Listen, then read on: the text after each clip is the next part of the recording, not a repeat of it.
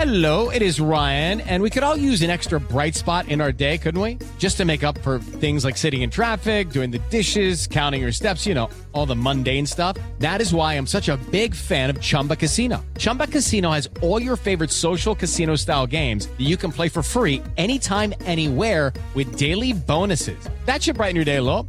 Actually, a lot. So sign up now at chumbacasino.com. That's chumbacasino.com. No purchase necessary. BGW. Void were prohibited by law. See terms and conditions. 18 plus. 7 de la mañana con un minuto. Muy buenos días. 88.9 Noticias e información que sirve por iHeartRadio. Panorama informativo transmitiendo en vivo viernes 14 del 2022. Pepe Toño Morales. Alertan, cuidado, ¿eh? Sobre la circulación de billetes falsos, sobre todo de 50 pesos. María Inés Camacho.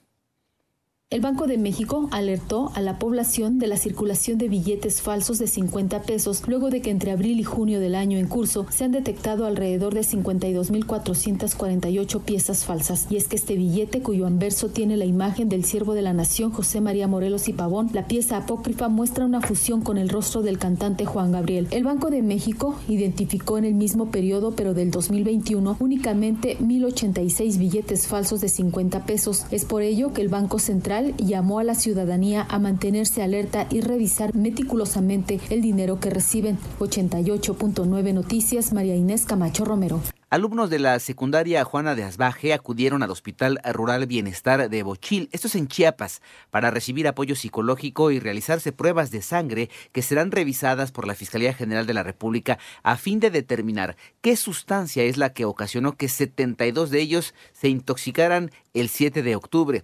Por otro lado, la Fiscalía General de Michoacán anunció el hallazgo de los restos óseos de seis personas en el municipio de Huaniqueo.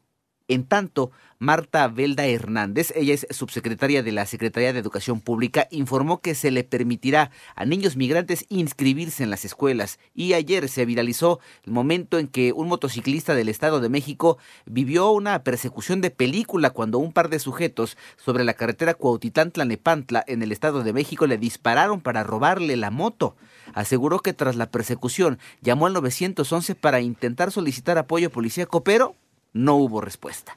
Piden a los padres de familia cuidar la salud visual de sus hijos. René Ponce. La doctora Silvia Moguel, vicepresidente de la Sociedad Mexicana de Oftalmología, hace un llamado a los padres de familia para revisar los ojos y visión de sus pequeños desde el nacimiento y al menos una o dos veces al año posteriormente, con el objetivo de reducir el riesgo de complicaciones en la edad adulta. Uno de cada cinco niños tiene un problema visual. Uno de cada cuatro niños no ha sido revisado por un oftalmólogo y uno de cada tres niños no usa los lentes que se le enviaron. La especialista en salud visual destacó que la afectación principal que enfrentan los menores es la miopía, padecimiento que si no se atiende a tiempo puede derivar en enfermedades mucho más severas e irreversibles. Para 889 Noticias, René Ponce Hernández. Y en el panorama internacional, al menos cinco personas murieron, incluido un oficial que no estaba en servicio, y dos más resultaron heridas durante un tiroteo en Raleigh, esto es en Carolina del Norte, confirmaron las autoridades. El atacante fue detenido horas después, luego de atrincherarse en una vivienda.